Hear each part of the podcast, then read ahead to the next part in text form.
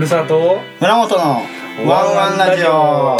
イエーイ。第2回目。はい第2回始まりました。単発企画じゃない。よかったことがはい判明さ、判明しましたね。よかったですね いやーところでなんですけど、はい。最近ですね花粉症になったらしくて。声が全然元気ないですよね。もう最悪ですね。なんかもう今週入ってなんか鼻水がダラダラ出る喉が痛い目がかゆいみたいうな、まあどうもか風邪っぽくないと、風邪っぽくはない、うん。あ今年発症なんですか？今年発症。あー。まあ、自分はねどうもね花粉症にならない人種だと思っていたんですが。ならない自信があったのに。思ったのになってしまった。まあ自信だけじゃねどうにもなんないですからね悲しい。うん、まあ、はい。花粉症はそのやっぱりそのアレルギーなんで、うん。こう監査されるといつでも起こる可能性があるんうーんですよ。やっぱ年取ってもね。あそういえばなんか花粉症って容量なんかある程度一定の花粉量を浴びちゃうとそこから花粉症になるみたいな話聞いたことあるんですまあ、よ、なんかそのあるいねそういう説明結構されますよね。そうなんか。結構だからそのいっぱい暴露するとうんなるんですけど、まあ、その量がいくらかっていうのが分かってるわけではないし個人差はあるんへで、ー。まあ、ただ、ね、花粉症にならないためには花粉症じゃなくても、うん。まあ、マスクとかであの花粉を遠ざけるっていうのは予防にもうん。なるかなとは思うんですけどね。なるほど。じゃあやっぱ調子こいて今まで花粉とか余裕なんですけどみたいな感じでも 花粉。マスクフリーで。そうマスクフリーで花粉がめっちゃあるところとかでもなんかもう思いっきり深呼吸してるみたいなっていう。やっぱね、やってたのも良くなかったのかもしれない、いどうでしょうね。難しいですよね。まだまだ。分かんないことも多いと思います花粉症やっぱ研究段階のものも結構多いんですかね。うん。まあ今日結構薬とかはあのもう結構発展してて、うんまあ、昔はね眠くなる薬今いわゆるヒスタミンブロッカーってうんうんうんいう薬が基本的にアレルギーの薬なんうんうんですけど、うんうん。その同じ受容体で、その眠気に作用する眠くなっちゃう。そのその受容体に結合すると眠く眠気も誘うので花粉症の薬で眠くなるっていうのがあったんですけど、うん。まあでも実はこう花粉症のそのヒスタミン受容体と、はい。まあ、その眠気の受容体が実はちょっとタイプが違うと。あそれが研究で分かった。1と2で。うん、へえでその今はこっちはどまあ1か2がど 今手元に薬の箱があるんですが。その花粉症のその受容体だけに効くように、へえーすることで眠気を抑えられるっていうのが今えなるほどなるほど、ねあそういう感じなんですね、まあ薬は進歩しますなで市販薬でも買えるようになっていて、まあうん。ねやっぱ病院で並ぶと1時間2時間待つけども、待っても結局出すのはこのフェキソフェナジンっていう、まあ、ほとんど同じような薬なので、まあそれだったらね、まあ分かってれば買っちゃった方が早い方が早い。まあで病院に行くとそのお薬代ちょっと安くなりますけども、うーん。保険適用でね。そういうことか。うん。なるほど結構高いでしょ？これ1個。これこれ1200円ぐらいですよ。1200円ぐらいしますよね、結構ねあのね、うん。なかなか強気な値段の薬だなと思って買ったんですけど。やっぱり市販薬はちょっと高いですよね、あのね病院行く手間はないですけど、うん。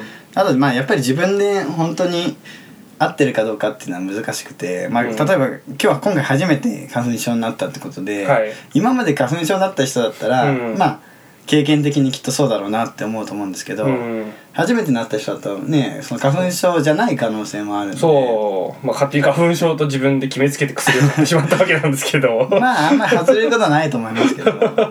まあね初回は別に病院に行くっていうのもそうね。いいこの手かな、まあこういう市販薬で良くならない場合は、うん。やっぱこの薬以外のね点眼薬とか、うん。点鼻薬とかもはいはいはい。あのあるので、うん。まあ病院行くことをお勧めします。はい。はい。じゃあ次のコーナー次のコーナー行きますか。はーい。はい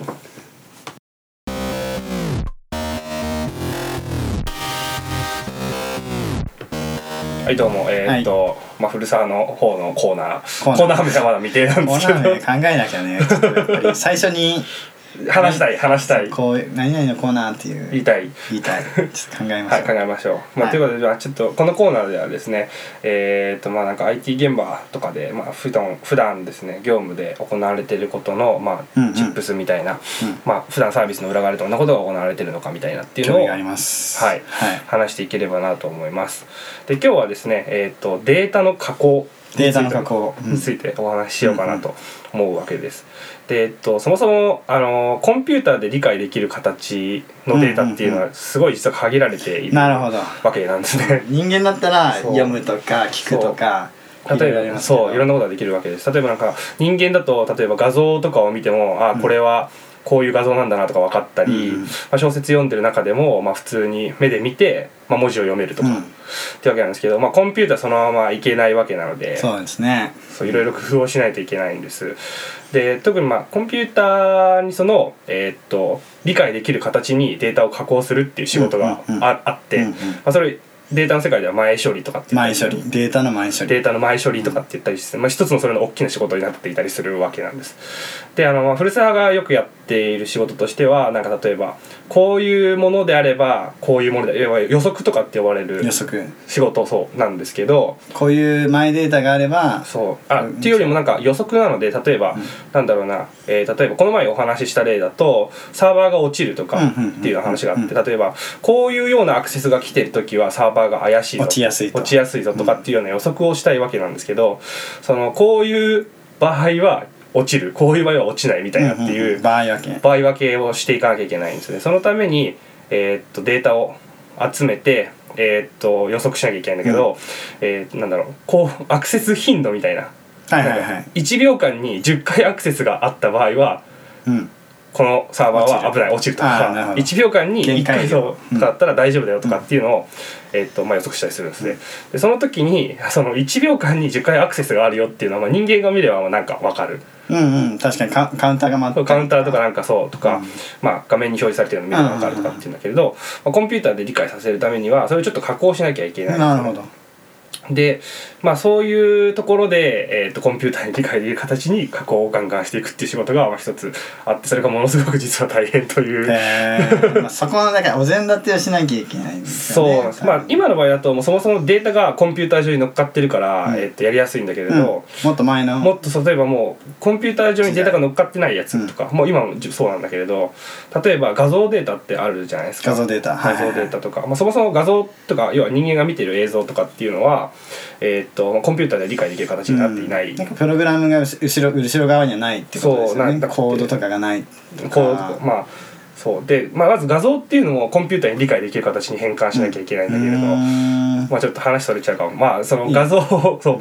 画像ってだから画像を見てるわけじゃないんだよねそうそうそうそう。あれどういう表現でパソコンの中に入ってるかとかご存知ですか？画像。いやなんでしょうね。まあだから幾何学記号の集合体とか、そん色とか。そう。それに変換するためにはものすごい実は裏で大変なことが行われているんです。で画像ってなんかピクセルとかって話はいはいはい、はい、ドット。そう何何個も点そうそうそうそう点がパンパンパンであるみたいな。収束すると絵になると。あそう絵になる。で、うん、その1ピクセルっていうところに、うん、えー、例えば青色でこんぐらい濃い色であるとかっていうデータが入ってる、箱ですよねそう。でピクセルがその青色でこういう色で赤色でこういう色でっていうのが連なった集合が実は画像のデータなるほど。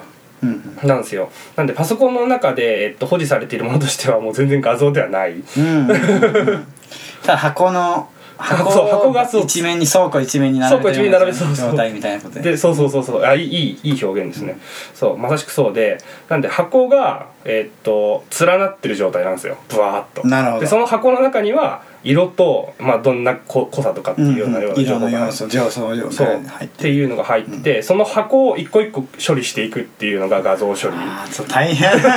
めちゃくちゃ大変ですね。視覚だとね バッとそうバッと入ってくるんだけど自動的にやってるんでしょうけど。そう。っていうのが基本的にそうでで、まあ、テキストとかっていうのももちろん、うん、あの要は人間ができる理解できるようになってないわけで、うん、で今、まあ、いろんな処理方法があるんだけれど、えっと、一番主流なのがえーとまあ、テキストの文字を単語レベルに分割するんですよ、うん、例えば「私は人間です」みたいな文化の時に「私は人間です」っていうふうに、えーと、単語を分割して。そう。でこの単語が入ってる入ってないっていうような、うんうんうんえー、集合にするんですね。そうすると例えば辞辞書みたいなのを想像してもらうといいんだけれど、はいはい、まあ、ある文章っていうのはパソコンでどういうふうに解釈されるかっていうと,、えー、っとまあ、広辞苑の辞書の単語がブワーって連なってる箱がいっぱい入ってるような空間を想像してもらえればいいんだけれど。で、まあ、その単語を一個一個見ていった時にその「私」っていう箱にいやあの入って私って単語が入ってる入ってないみたいな。全部開けるんです。そう全部。開ける。そう。辞書の中の単語を全部開ける。開けて入ってる入ってないっていうので一つの文章を今理解するっていうのが、まあ、ちょっとえそうです。ちょっとまあ一昔前っていうかまあというかーまあ最初そ最初そこからスタートするそうそこからスタートですねそうそうそうそうそうそう、まあ、なんでえっとねそういう形でね今コンピューターに文章っていうのを理解させようとしてなるほど。じゃあその分割が前処理ってこそうそうとにつながってるっ処理してそうコンピューターで理解できるようにやるっていう。ああなるほど。だから要は、えっとまあ、そのまま読ませるとかっていう話は全然実はできてなくて。うんうんうん。実はその文章を読んでるわけではなくて単語レベルで読んでたり単語レベルで全然だからそれって本当の文章なんだっけとかっていうのは結構いろいろ学術会でも言われてたりしますよね。まあいろんな方法の意味に文脈とかうん。行間を読ませられないね。そうそうそうそう。だから前後の文脈。そうそうそうそう、んだからその前後の文脈を読んでその単語をちゃんと理解するのだとかっていうのが、まあ、最近は流行ってて、まあ、ちょっと気になる人は調べていただければいいんですけど分散表現とかっていうふうな分散表現 読まれていたりね自動分析できるといいですよね文章。そう、まあ、文章もねなかなか精度上がってきてるんですけどやっぱ難しいという話があるみたいですな、うん。っていうのをまあやんないと実はですねその要は AI とか人工知能とかって言われているけれど、やってるのっていうのは文章を入力してコンピューターに理解できる方法を人間が考えて、コンピューターに理解できるデータに変えた上でパソコンに壊すみたいな。めちゃくちゃね赤ちゃんにこうなんかこうおかゆみたいにしてそうおかゆみたいに食べさせるみたいな。硬いの食べれないそうそうそうそう。っていうのがね実は裏で行われてるんですよ。なるほど、い。そうなんかルンねそルンバ使うけど掃除す掃除ルンバが掃除するために片付けなきゃいけないとかまあなんかいろいろありますよね。なんかこう機械のそにがやりやすいよう。に人間が調節しないといけないっていうのは。そう。っていうのがまあ一個ね今でっかい仕事かな。データ関連の仕事としては。なんか画像のそのピクセルって話はまあ、うん。医学のいわゆる CT とか、うんうんうん。MRI も実は一緒の話なんですよね、うん。だからそのその箱をもっといっぱいちっちゃくして並べると、うんうんあのより鮮明な画像になるけどそ,、ね。の分データ量とかそうね。ちその解析なんていうかね絵にするまでの時間がすごいかかるんで、うんうんうん。やっぱりこう妥協点っていうのがあるっていう話を、そうね。まあ、聞いたことあるんですよね。うんそうだと思う。うん。でその結局はそのめっちゃ細かくしてもそのうん。医学的に意味のあるないといけうんないと、こう細かすぎて人間が感知できないところまでうん細かくしても、で結局読むのは、うん。まあ、今は人間なうんんで、うん。あのーまあ、そこまで差がない、なので、まあ、今後ねもしかしたら AI がね発達してはいはいはい。あの機械が読むってなったらもしかしたら差が出るかもしれないですけどそうねそうね。人間が見るうん。限りでは、うん。まあある一定程度の、うんうん。そういうクオリティがあればいいというそうそうね。なってますかうんらね。なるほどなるほど。うん。あとはその医学のカルテの情報をはいはい使えるデータにするってすごい難しい、ああでしょうね。うん、今やっぱり医学の論文の研究とかその施施設がうんこう過去のその症例のねデータをそれぞれ持っていて、で人間が後から見て、こういう症例がこうあってこういう経過をたどってってうん一例け一結構一例一例追ってそれを何十症例か何百症例かまとめて、まあ発表するんですけど、やっぱりそのもともと発表ね知見が組まれて発表しやすいような、あのー体験になってるものはいいんですけど、うん。もうすでに取ってあるデータからこういうことを言いたいって場合は、その医者によってもそういうカルテの書き方もバラバラだし、データがやっぱ統一規格が統一されてないですよね。で今後またその病院間でデータのやり取りとか、そのもっとに全日本的全部日本全日本の、例えば症例の研究とかしようとした場合に、その前処理がとても大変になるうとん。いうのがさ予想されるので、はいはいはい。ぜひねこう医学にもデータサイエンティストがいるといいんですけどね、まあ、多分いるんだとは思うんですけど、うん。なかなかやっぱ医学のことも詳しくて、うん。データも扱えるっていうのが難しいんだと思うん確ですよ。かに確かに。まあ必要なんだろうなと思いながらねちょっと誰か お聞きのデータサイエンティストの方は医学医学の方に今なればね第一人者になれる気がするんですよおね。て転職の機運か？まあぜひちょっとリクルートしますよ。リ リクルーティングされてしまうクルーティングします。はいそういう感じですかね。ねはいうん前処理大事ですね。ちょっと今後も。でまあ前処理が進化すると、うんうんよりコンピューターが活躍しやすくなるってことそうですね。そうそうそうそうっていう感じですね。じゃあ次のコーナー行ってみはい、ましょうか。ありがとうございます。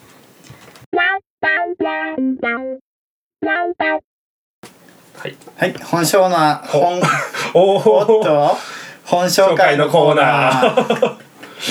はい。まあゆるゆるの。ゆるあの前回紹介された本読みました。あ本当ですか？うん。すごい「情熱プログラマー」っていう本。うん。よかったですね。あこうやっぱりその結構やっぱ一番すごいあのここに残ったのはやっぱり、うん。そのもともとプロのジうんャズの人だから、うんやっぱで1にも、ね、2にも練習だっていうのを言ってて、はいはいあ本当にそうだなと思うんですよね、うん。やっぱり効率化も大事なんですけど、うんうんうん。まあ、効率化した上でやっぱり何かも積み重ねて症例、うん医学もやっぱり症例をいくら積み重ねたかっていうのが割とやっぱりその人の評価基準とかその病院のね評価基準になるんですよ、はいはいはい。はいどのぐらいの症例を持ってるかって、うんうんやっぱ経験数が少ないっていうのはあの信用されないので、うんうんうんうん。ちょっとそこが印象に残りましたね。いいいいよかったです。よかったです。じゃあ私が紹介するのは「ついていきたいと思われるリーダーになる51の考え方」というああいいですね。コテコテなビジネスいわいいわゆるっていうい感じ。わゆるですね。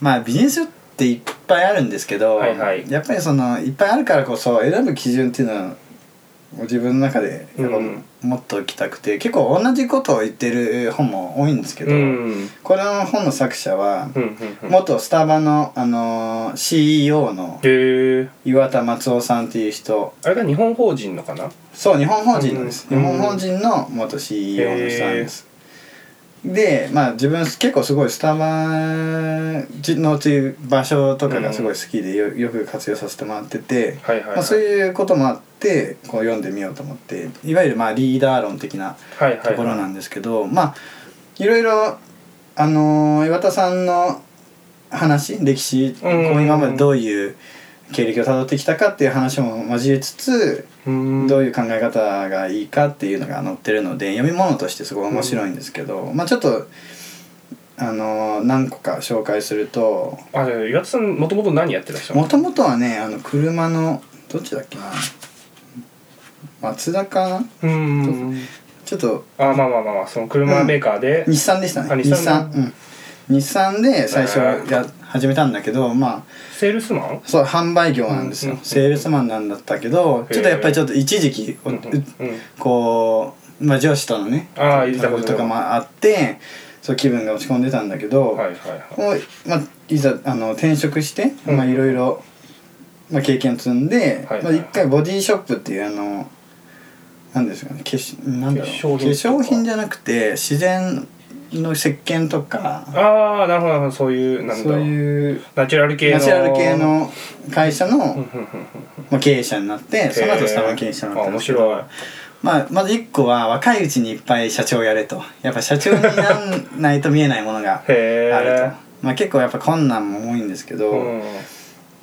まあ一番トップに立つからこそ見えることがあると、うーうんんで好きな自分がやっぱ好きな言葉としてやっぱこの人この人だけでもないんですけど言ってるのは、うんうん。その好きなこととうん。得意なこととうん。人のためになることっていう3点をうん。仕事にしなさいっていう。じゃあもう一回もう一回好きなこと。好きなこと自分が好きなこと、うんうん。あと自分の得意なこと、うんうん。それでいて人のためになること、うん。あいいこと言ってるね。まあ、結構これはあの他の本でも違う言葉で出てきたりもするんですけども、やっぱりじょその自分の好きなことっていうモチベーションと、うんうん。まあ、得意なことっていうスキルとあとやっぱ社会貢献がないとその仕事は仕事としてこう、うん。なんですかね持続していかないっていううんうん。ことで、まあ、そのやっぱ自分もそのうん。自分の仕事がねこのこれに当てはまってるかどうかっていうのを日々こう確認しつつ、うんうん。あのねあの仕事していきたいなと思うんですけど、うん良いな。うんでもう一個リーダー論っていう話で言うと、まあ、今までは割と俺についてこい的なリーダーがすごい多くて、はいわゆる指示型って言われるようなあの上からトップダウンで、えーするリーダーが、まあうん。日本の企業の典型で、はいはい。まあ、結構、ね、さんさんうん日本の経済成長っていうのはうんそういう形を、がうまくはまってうんうん。成長してきたんだけど、今ちょっとやっぱり、ね、産業も停滞気味なところもあって、はいはトップダウンだけだとなかなかうまくいかない、うん。で今後はそのリーダーでもこう、はい。は同じ目線で、うん他のメンバーと同じ目線に立って、えーそのリーダーの役割も場面場面で異なる、うんうんううん。んこういう時は自分がリーダーになるけど、はいはいはい。違う、あのー問題に対してはこの人がリーダーでやっていくっていうような、うん。まあ、リーダーはまず固定されないっていう考え方、うん、へえ面白いっていうのもあってあとはそのリーダーっていうのはこうねついてこいっていうタイプじゃなくてもなんていうんですかね、まあ、優しいリーダーっていうことですかね。こう、まあ、優しいっていうのはこうなんで甘いってことではないんですけどうん。うんなんていうんですかね。なんだろう。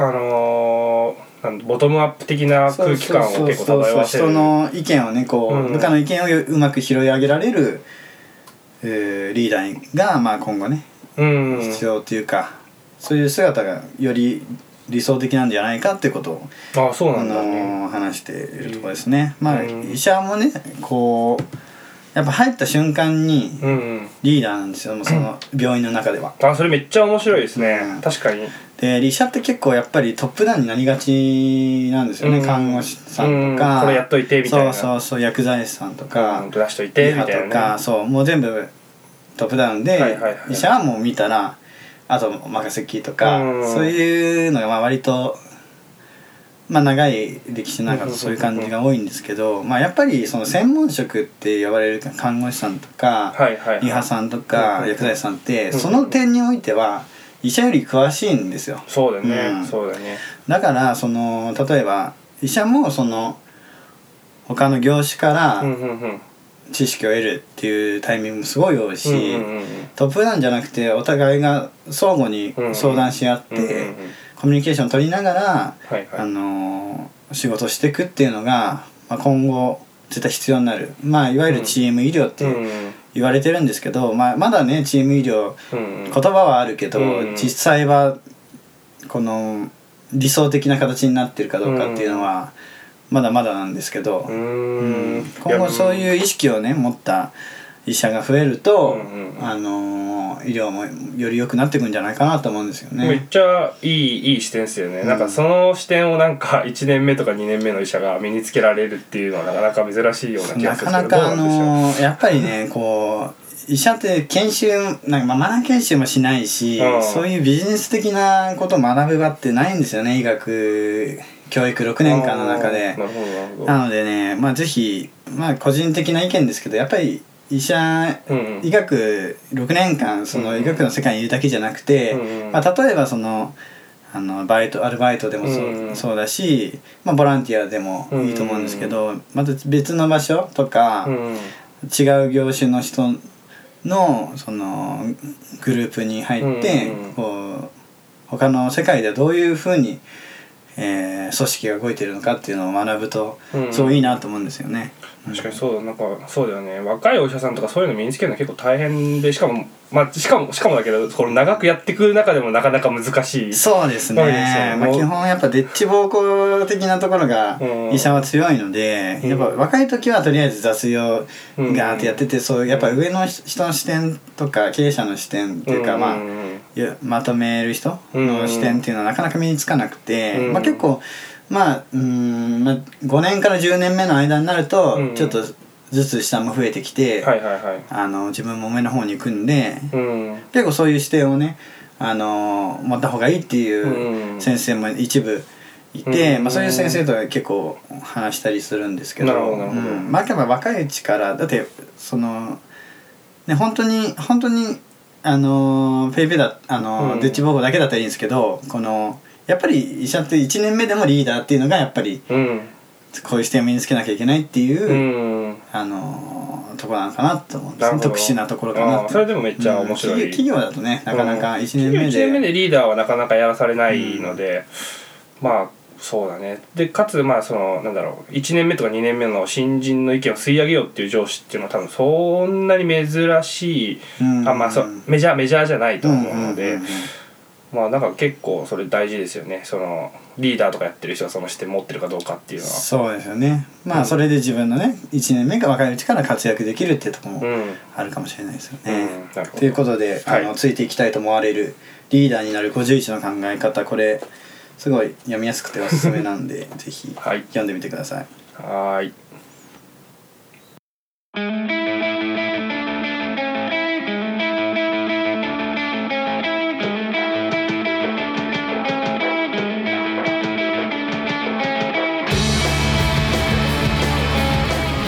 エンディングのコーナーです。イエーイ。いやもうほんまイエーイってことで、コーナーはない。今回はね、あの本紹介とまあ IT の IT の話でまあこんぐらいの長さの方がいいかもしれないですよね。うんあんまり詰め込みすぎてもね長くなっちゃうとあれだまあぜひまたちょっと細かくねうん。話題をうん。話題ごとにうん。